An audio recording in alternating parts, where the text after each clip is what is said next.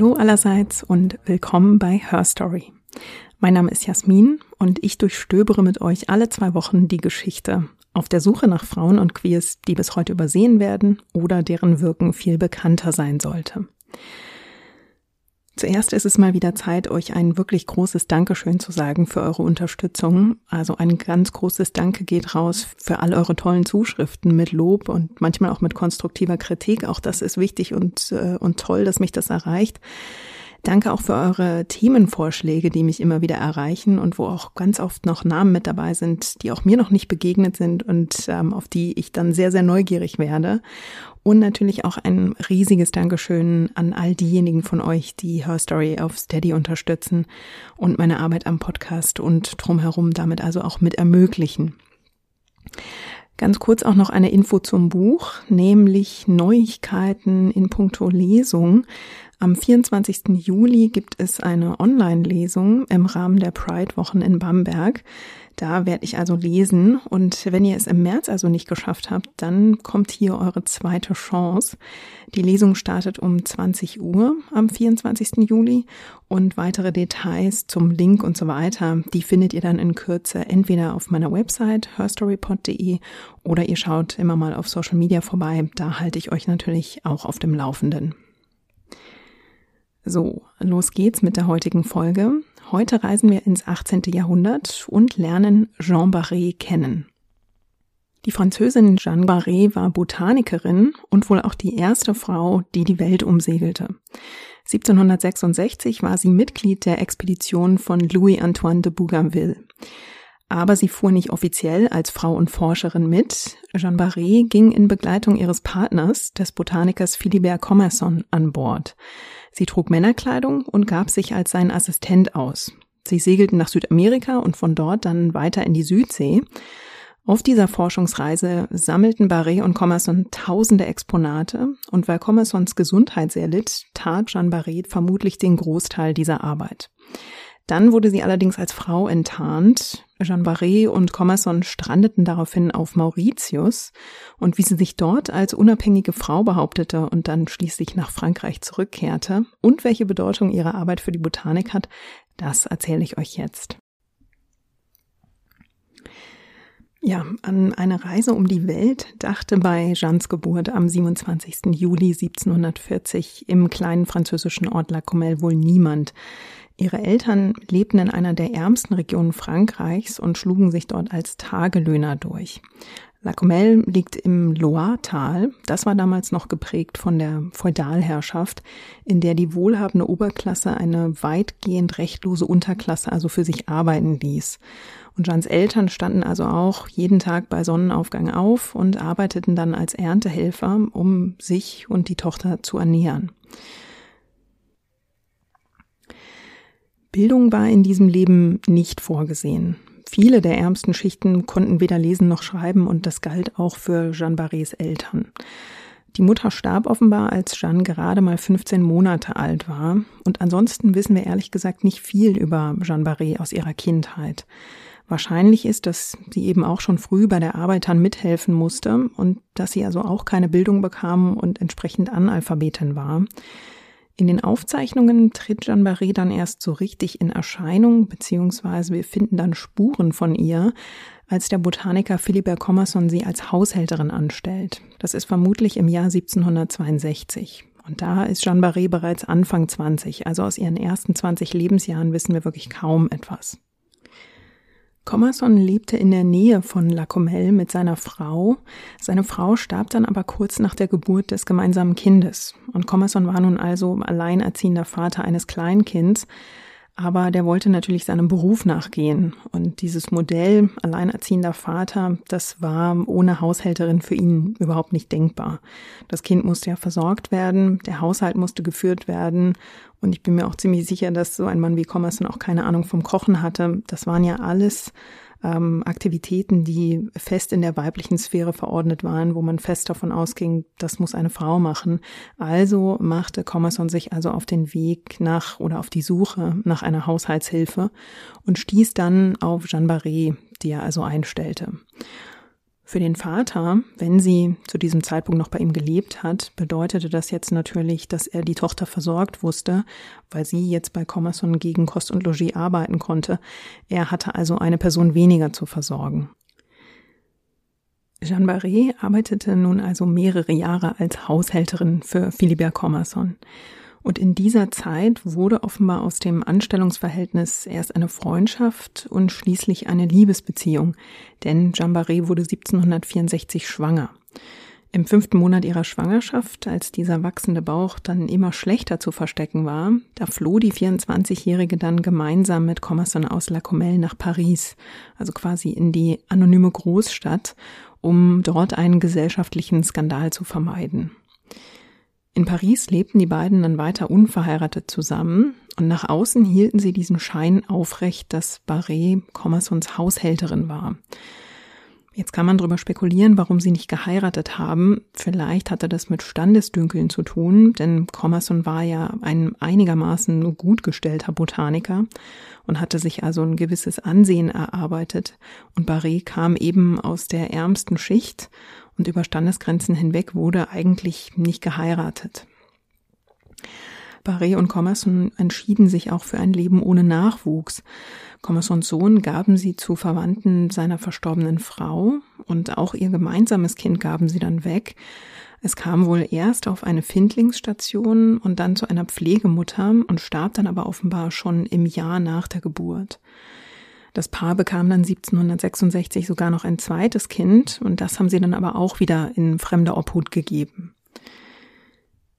Commerson und Barré konzentrierten sich stattdessen auf eine gemeinsame Leidenschaft, nämlich auf die Botanik. Dazu gehörte jetzt natürlich nicht nur die Pflanzen zu sammeln, sondern die mussten natürlich auch konserviert werden und vor allem auch katalogisiert werden, sonst findet man ja nie was wieder. Und nun stellte sich aber natürlich das Problem, dass Jean Barré Analphabetin war. Forschende vermuten heute, dass sie in ihrer Zeit mit Commerce und dann das Lesen und Schreiben lernte, denn man findet zu dieser Zeit die ersten Spuren, dass sie also in historischen Unterlagen auch selbst unterschrieben hat. Also es findet sich zum Beispiel eine Unterschrift in einem Kirchenverzeichnis. Und da ist interessant, dass Jean Barré heute zwar immer nur mit einem R im Nachnamen geschrieben wird, aber sie selbst damals mit zwei R im Nachnamen unterschrieben hat. Also warum man sich heute auf Jean Barré mit einem R festgelegt hat, ähm, das ist mir auch ein bisschen rätselhaft. Aber zurück zur Pflanzenwelt. In der kannte sich Jean Barré also bald so gut aus, dass sie Commersons Forschungspartnerin wurde. Die beiden konnten nun also gemeinsam Pflanzen sammeln, konnten sie präservieren, haben dann Notizen zu diesen Funden gemacht, haben Bücher und Journale über die Pflanzenwelt gelesen.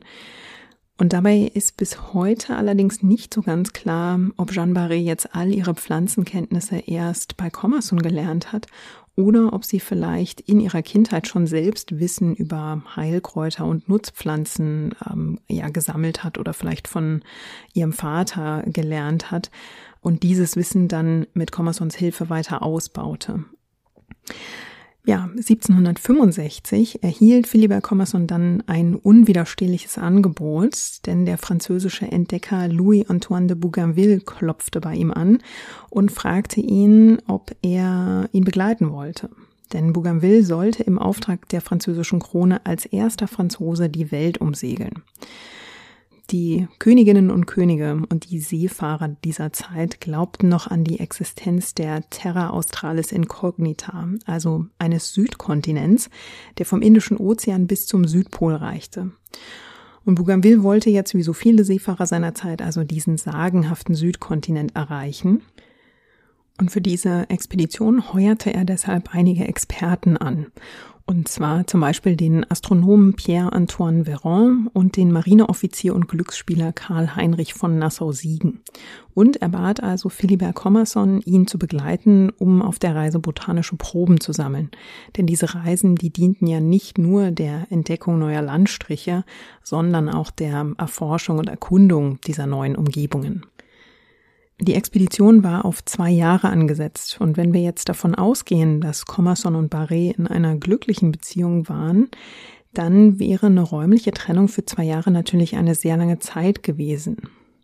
Und dann muss man sich natürlich vor Augen führen, dass diese Expeditionsreisen auch immer Risiken trugen. Also die Schiffe konnten in Stürme geraten, ähm, sie würden vielleicht angegriffen werden, da konnte ja alles Mögliche passieren. Also die Länge der Trennung und das Risiko dieser Reise waren das eine. Aber auch ganz praktisch gedacht stellte diese zweijährige Trennung der beiden ähm, eine Herausforderung dar, vor allem für Jean Barré, denn sie war ja mit Commerson nicht verheiratet. Und wie hätte sie sich jetzt als alleinstehende Frau zwei Jahre lang allein versorgen sollen? Also wie hätte sie Geld verdienen sollen, wenn Frauen eigentlich nicht arbeiteten und schon gar nicht in wissenschaftlichen Feldern wie der Botanik, wo sie sich eigentlich gut auskannte? Hätte sie ohne weiteres noch eine, eine neue Anstellung als Haushälterin gefunden? Das waren natürlich Fragen, die sich den beiden sicher stellten. Und da kam dann wahrscheinlich hinzu, ähm, ja, dass sie das auch gar nicht wollte. Aber deshalb glaube ich auch, dass es nicht allein romantische Überlegungen waren, die jetzt Einfluss auf die nun kommende Entscheidung hatten, sondern sicherlich auch wirtschaftliche und praktische. Und die beiden entschieden sich nun also, dass Barré Commerson auf der Expedition begleiten würde. Da gab es jetzt nur ein Problem, denn Frauen waren im 18. Jahrhundert an Bord von Schiffen wirklich undenkbar. Und da kommen wir zurück dazu, dass diese Forschungsreisen, das waren ja keine Vergnügungsfahrten. Überhaupt waren Schiffsreisen Reisen voller Entbehrungen und voller Gefahren.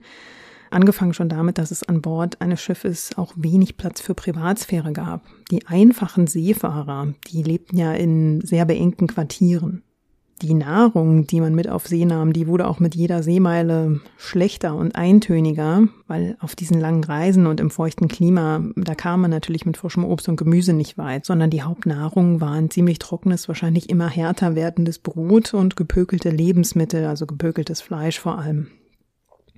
Ja, wenn man krank wurde, dann gab es ziemlich wenig Behandlungsmöglichkeiten. Man konnte eigentlich nur auf Besserung hoffen. Natürlich sind auch Ärzte mitgefahren, aber ja, man hatte eben quasi nur eine relativ kleine ähm, Hausapotheke und natürlich auch noch nicht die, die Heilungsmittel, die wir heute kennen. Dann kam also noch dazu, dass jederzeit Unwetter über die Schiffe hereinbrechen konnten. Und wenn man dann am Ziel der Reise angekommen war, an diesem weißen Fleck der Landkarte, den man da entdecken wollte, dann wusste man ja auch nicht, was einen erwartet ja, wie wird man empfangen? Was ist das Klima dort? Gibt es wilde Tiere? Gibt es feindliche ähm, Indigene? Also ein Schiff war nach damaliger Überzeugung wirklich kein Ort für Frauen, sondern nur ein Ort für furchtlose und abenteuerlustige Männer. Jeanne Barré musste also zum Mann werden, um aufs Schiff zu gelangen. Und deshalb zog sie sich Männerkleidung an und band sich den Busen ab, so dass sie einen möglichst flachen Oberkörper bekam und nannte sich nun nicht mehr Jeanne, sondern Jean. Und Commerson behauptete nun, Jean Barré wäre also sein Assistent. Und so gehen die beiden dann an Bord des Expeditionsschiffes L'Etoile. Louis-Antoine de Bougainville war bereits am 15. Dezember 1766 auf seiner Fregatte in See gestochen von Brest aus und das zweite Schiff, die L'Etoile, auf dem also Commerson und Barré mitfuhren, das verließ dann wenige Wochen später am 1. Februar 1767 den Hafen von Rochefort. Und was sich auf dieser Reise ereignete, das lässt sich zum einen aus den Reiseaufzeichnungen von Bougainville rekonstruieren. Und dann gab es noch andere Mitreisende, die Tagebuch führten, zum Beispiel Commerson selbst und außerdem noch ein Mitreisender namens Karl Heinrich von Nassau-Siegen, dessen Name zwar deutsch klingt, der aber Franzose war. Und dann noch der Schiffsarzt François Vives. Aber Bougainville widmet Jean Barré nur einige wenige Seiten in seinem Tagebuch. Der Schiffsarzt François Vives, der schreibt ein bisschen ausführlicher, aber Forschende warnen auch vor seinen Ausführungen. Denn Vives konnte Commerson und Barry offenbar nicht ausstehen und es besteht also der Verdacht, dass er seine Notizen auch zuweilen ziemlich ausgeschmückt hat. Ähm, außerdem hat er sie offenbar erst nachträglich verfasst, das heißt, die Erinnerung ist ohnehin nicht mehr frisch. Dann ist natürlich fragwürdig, ob man jedes Detail in diesen Aufzeichnungen auch wirklich als Fakt auffassen kann. Und Karl Heinrich von Nassau-Siegen, der fuhr übrigens auch nicht auf der L'Etoile mit, sondern auf dem Schwesternschiff. Das heißt, er bekam also gar nicht alle Situationen unmittelbar aus erster Hand mit. Das heißt, man hat so ein bisschen so einen Flickenteppich von, von Quellen und muss dann auch immer ein bisschen abwägen, welche Motive stecken da zum Teil auch dahinter, wenn die ähm, verschriftlicht wurden. Zunächst ging auf dieser Reise alles nach Plan. Jean, teilte sich als Forschungsassistent die Kabine mit Commerson. Und Commerson hatte das Glück, dass ihm als mitreisendem Wissenschaftler einem, ein vergleichsweise großzügiges Quartier zustand, auch mit eigener Waschgelegenheit. Das war natürlich optimal. Also das hieß eben, Jeanne musste nicht fürchten, beim Umziehen oder beim Waschen von den mitreisenden Seefahrern als Frau erkannt zu werden.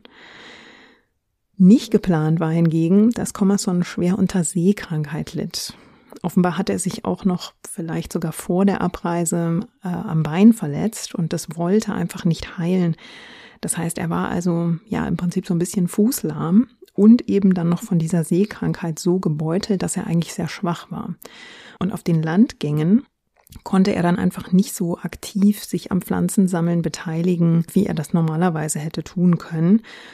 Und da macht wohl Jeanne Barré den Großteil der Arbeit. Also sie ist offenbar diejenige, die einen Großteil dieser Pflanzen auswählt und dann sammelt. Ähm, als die Expedition das heutige Montevideo in Uruguay erreicht und auch später ähm, in der Nähe von Rio de Janeiro dann an Land geht.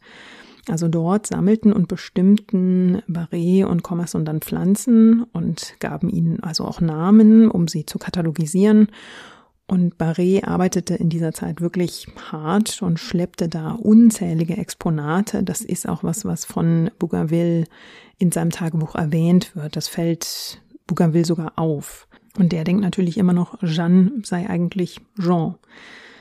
Einen der Büsche, die Commerson und Barré im tropischen Klima dann finden, den nennen sie zu Ehren des Expeditionsführers dann übrigens Bougainville. Wenn euch also dieser Name vorhin bekannt vorkam, dann vielleicht, weil ihr diese Pflanze kennt. Die ist in Europa mittlerweile sehr verbreitet, auch in Deutschland. Die hat sehr kräftige pinke Blüten und steht meistens in Kübeln und ist ähm, wegen ihrer Farbenpracht eben ziemlich beliebt. Ja, nach diesen Stops im heutigen Südamerika kreuzten die Schiffe dann durch die Magellanstraße weiter mit Ziel Tahiti. Die nächsten Stationen der Reise, die sollten nach Tahiti dann Mauritius, die Inselgruppe der Neuen Hebriden im Südpazifik, die Salomoninseln, Vanuatu, das Great Barrier Reef vor der Nordostküste Australiens und die Inselgruppe der Molukken sein. Aber der weitere Verlauf der Reise soll sich für Jeanne Barré und Philibert Commerson jetzt recht dramatisch verändern. Am 6. April 1768 erreichen die Schiffe Tahiti und Bougainville nimmt das Gebiet dann erstmal offiziell für die französische Krone in Besitz. Bougainville ist von den Einheimischen fasziniert. Er veröffentlicht nach seiner Reise die Erinnerungen auch in einem ausführlichen Reisebericht und beschreibt darin die Station dieser Reise und schreibt auch in den höchsten Tönen von der Südsee und deren BewohnerInnen. Und Bougainvilles Blick ist dabei natürlich ein westlicher und auch ein kolonialer. Also auch er schreibt in Anführungsstrichen von edlen Wilden in der Südsee und beschreibt Tahiti als regelrechten Garten Eden. Und obwohl die Expedition nur neun Tage auf der Insel bleibt, ist seine Beschreibung von Tahiti wirklich viel, viel weitreichender. Also sein Blick, seine Beschreibung ist wirklich ganz maßgeblich für dieses Bild, das sich zum Teil auch bis heute hält, dieses Bild von der exotischen und erotischen Südsee. Und seine romantische und natürlich auch koloniale Sicht auf die Südsee, die spiegelt sich auch in seiner Beschreibung von den BewohnerInnen. Er schreibt zum Beispiel, die Männer versuchten uns dazu zu bewegen, eine Frau zu wählen und mit ihr an Land zu gehen. Und sie gaben uns zu verstehen, auf welche Art wir uns mit ihr beschäftigen sollten. Man kann sich vorstellen, wie schwer es angesichts eines solchen Schauspiels fiel, 400 junge französische Seeleute zu bändigen, die sechs Monate lang kein Weibsbild mehr gesehen hatten. Wenn der wüsste, möchte man eigentlich sagen, immerhin lebte Jean Barré zu dieser Zeit seit Monaten unbemerkt in der Mitte dieser Männer. Als die Expedition dann schließlich an Land geht, ist dann auch Jeanne Barré dabei und dort soll Jeanne dann von den TahitianerInnen sofort als Frau erkannt worden sein. Wieso und warum die BewohnerInnen von Tahiti etwas erkannten, das Jeanne erfolgreich vor zwei Schiffsbesatzungen verbergen konnte, das erfahren wir nicht in den Aufzeichnungen. Den Erzählungen nach wird Jeanne zu ihrem eigenen Schutz dann eilig aufs Schiff zurückgebracht und wird Tahiti dann auch nicht mehr betreten. Und jetzt variieren die Erzählungen auch wirklich sehr. Der Schiffsarzt François Vives, der Commerson und Paré ja nicht wirklich gut gesonnen ist, der schreibt in seinen Aufzeichnungen, dass sich die Crew anschließend gewaltsam selbst versichert, dass Barré wirklich eine Frau sei. Der Kapitän Bougainville habe Jean Barré dann daraufhin unter seinen Schutz gestellt. Das ist natürlich möglich. Ähm, eine Biografin von Jean Barré glaubt in der Tat, dass sie nach ihrer Enttarnung vergewaltigt worden sei. Mit Blick auf Vives Voreingenommenheit ziehen andere HistorikerInnen aber auch in Zweifel, wie stark man sich auf seine Ausführungen jetzt verlassen kann. Denn der Bericht von einem sexuellen Übergriff, also dieses, dieses Gerücht auch in die Welt zu setzen, ähm, das war oder das kann auch ein, ein Weg gewesen sein, um die beiden zu demütigen und ihr Ansehen zu schädigen. Also was genau nun vorfiel nach dieser Enttarnung und auch rund um die Enttarnung, das lässt sich bis heute nicht eindeutig sagen. Und auch ob die Enttarnung nun wirklich auf Tahiti erfolgte, auch das lässt sich nicht eindeutig festlegen. Es gibt nämlich auch Hinweise, zum Beispiel in den Aufzeichnungen von Karl Heinrich von Nassau-Siegen, der diese Enttarnung auf Papua-Neuguinea verortet. Jetzt habe ich ja vorhin gesagt, dass auch Commerson Aufzeichnungen geführt hat und die lesen sich so, als sei Jeanne einem Angriff entkommen. Und er beschreibt auch nicht die Seefahrer als potenzielle Angreifer, sondern die Tahitianer und nutzt dabei wenig überraschend auch koloniales Vokabular. Er schreibt, Jeanne wich gesund und unversehrt dem Überfall von wilden Tieren und Menschen aus, nicht ohne Risiko für ihr eigenes Leben und ihre Tugend. Und Bougainville wundert sich in seinen Notizen, wie konnte man aber glauben, dass Barré von weiblichem Geschlecht wäre, da man ihn als einen unermüdlichen und erfahrenen Botaniker seinen Herrn bei allem Kräutersammeln, selbst auf den mit Schnee und Eis bedeckten Bergen der Magellanischen Meerenge begleiten und auf diesen beschwerlichen Märschen die Mundprovision, das Gewehr und die Hefte mit Pflanzen hatte tragen sehen. Sein Herr nannte ihn wegen seines Mutes und seiner Kraft nur sein Lasttier. Also damit bekommen wir Einblicke von verschiedenen Winkeln auf diese Enttarnung. Und die war natürlich trotz allem ein Skandal. Eine Frau hatte auf einem Schiff nach damaligem Verständnis einfach nichts zu suchen. Und auch wenn wir jetzt für einen Moment lang annehmen, dass Jean Barré nach dieser Enttarnung keine sexuelle Gewalt erfahren hat, dann hätte man aber trotzdem für ihre Sicherheit nicht mehr wirklich garantieren können. Das wird wohl auch Commerson und Barré relativ schnell klar und deshalb verließen sie dann das Forschungsschiff bei der nächsten Gelegenheit, nämlich als die L'Etoile Mauritius anlief. Für Commerson und Barré war die Forschungsreise also auf Mauritius zu Ende. Mauritius war damals ein wichtiger Handelsstandort für Frankreich, deswegen sind sie auch dort von Bord gegangen. Commersons Freund und Botaniker Pierre Poivre war damals dort Gouverneur, also Commerson hatte direkt einen Kontakt vor Ort. Auch das hat diese Entscheidung, direkt dort von Bord zu gehen, sicherlich mit beeinflusst. Zunächst lebte das Paar dort offenbar schon ein bisschen nach dem Muster, das sie auch in Frankreich gelebt hatten. Barré trat wieder in dieser Rolle als Haushälterin auf. Es gibt dann aber Hinweise, dass sie in den kommenden Jahren noch die Möglichkeit finden, nach Madagaskar und Réunion zu reisen für weitere botanische Exkursionen. In dieser Zeit verschlechtert sich Commersons Gesundheit dann aber weiter und er stirbt 1773 im Alter von nur 45 Jahren auf Mauritius und vererbt seinen mittlerweile recht bescheidenen Besitz dann an Jean Barré. Und ganz wichtig, er überträgt ja auch die Verantwortung für die Pflanzensammlung in seinem Testament. Jean Barré ist damals erst 33 Jahre alt. In diesen letzten gemeinsamen Jahren mit Commerson beginnt sie offenbar auch schon erste eigene Wege zu gehen. Es finden sich Akten, die zeigen, dass sie ein Stück Land auf Mauritius gekauft hat und sie bekommt außerdem eine Lizenz, eine Bar am Hafen zu betreiben. Da führt sie offenbar ein recht lukratives Geschäft und bringt es damit auch zu einigem Wohlstand, denn um das Jahr 1770 ist sie finanziell unabhängig. Schon ein Jahr nach Commersons Tod, 1774, heiratet Jeanne Barré den französischen Soldaten Jean Dubernard. Aber das ist keine gewöhnliche Ehe, denn Jeanne und ihr Ehemann setzen ein Dokument auf. Das könnte man heute am ehesten mit einem Ehevertrag vergleichen, denn dieses Dokument schlüsselt ganz genau auf, was die Partner in die Ehe einbringen. Also ihr zukünftiger Ehemann hat 5000 Livre Erspartes und Jeanne bringt ein Haus, Möbel, Kleidung, Schmuck und 19.500 Livre in diese Verbindung ein. Womöglich hat sie auch Bedienstete oder sogar Versklavte in die Ehe eingebracht, denn das dürfen wir natürlich auch nicht vergessen. Mauritius stand unter französischer Herrschaft und natürlich haben die Franzosen auch über die Menschen der Insel geherrscht und eine Hierarchie etabliert. Und da ist es auch sehr wahrscheinlich, dass auch Jean Barré sich als Französin nach diesem Muster also verhalten hat. Ja, der Vertrag zwischen ihr und ihrem Ehemann, der legt außerdem klar fest, dass zwei Drittel ihres Besitzes unter ihrer Kontrolle bleiben.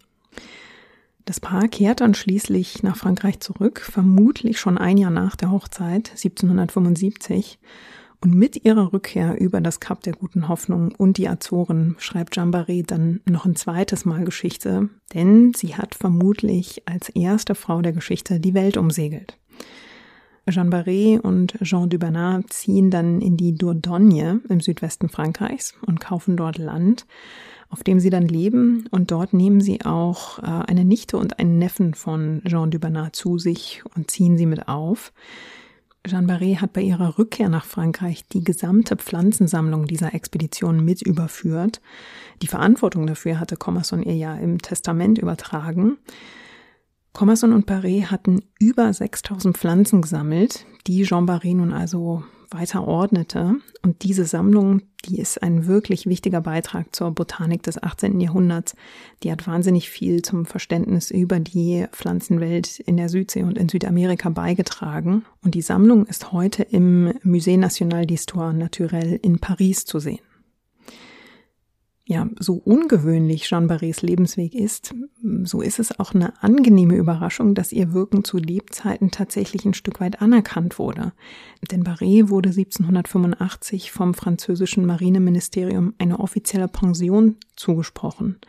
Und sie bekam dann bis an ihr Lebensende 200 Livres pro Jahr. Jean Barré starb dann am 5. August 1807 im Alter von 67 Jahren. Ein Bild von ihr, ein zeitgenössisches, eine zeitgenössische Darstellung haben wir leider nicht.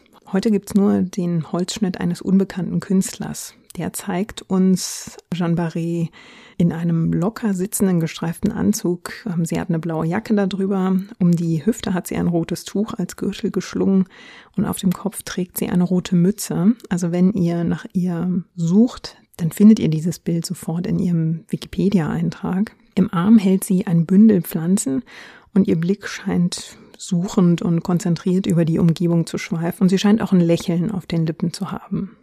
Auch wenn das Marineministerium ihr zumindest eine Pension zugesprochen hat, hat es aber länger gedauert, bevor ihre Leistungen für die Botanik in der Wissenschaft auch wirklich anerkannt wurden. Es gibt zwar zahlreiche Pflanzen, die nach ihrem Partner Philibert Commerson benannt wurden, und auch der Kommandant der Expedition wurde ja durch die Benennung der Bougainville geehrt, aber es dauerte tatsächlich bis 2012, bis dann schließlich ein Nachtschattengewächs nach der weltumsegelnden Botanikerin benannt wurde, Solanum baretiae. Damit sind wir am Ende der heutigen Episode. Wenn ihr jetzt neugierig auf Frauen in der Natur geworden seid, dann interessiert euch vielleicht auch die Folge, die ich vor kurzem über Naturschützerinnen veröffentlicht habe. Falls ihr die also noch nicht gehört habt, dann könntet ihr da jetzt direkt weitermachen. Wenn euch die heutige Folge gefallen hat oder ihr Vorschläge für künftige Episoden habt, dann könnt ihr mir natürlich Nachrichten schreiben, entweder per E-Mail feedback at herstorypod.de oder ihr meldet euch über Social Media. Dort findet ihr mich auf Instagram und auch auf Mastodon. Ich danke euch fürs Zuhören. Schön, dass ihr wieder mit dabei wart. Wir hören uns wieder in zwei Wochen mit einer neuen spannenden Biografie. Und bis dahin, passt auf euch auf und lasst es euch gut gehen.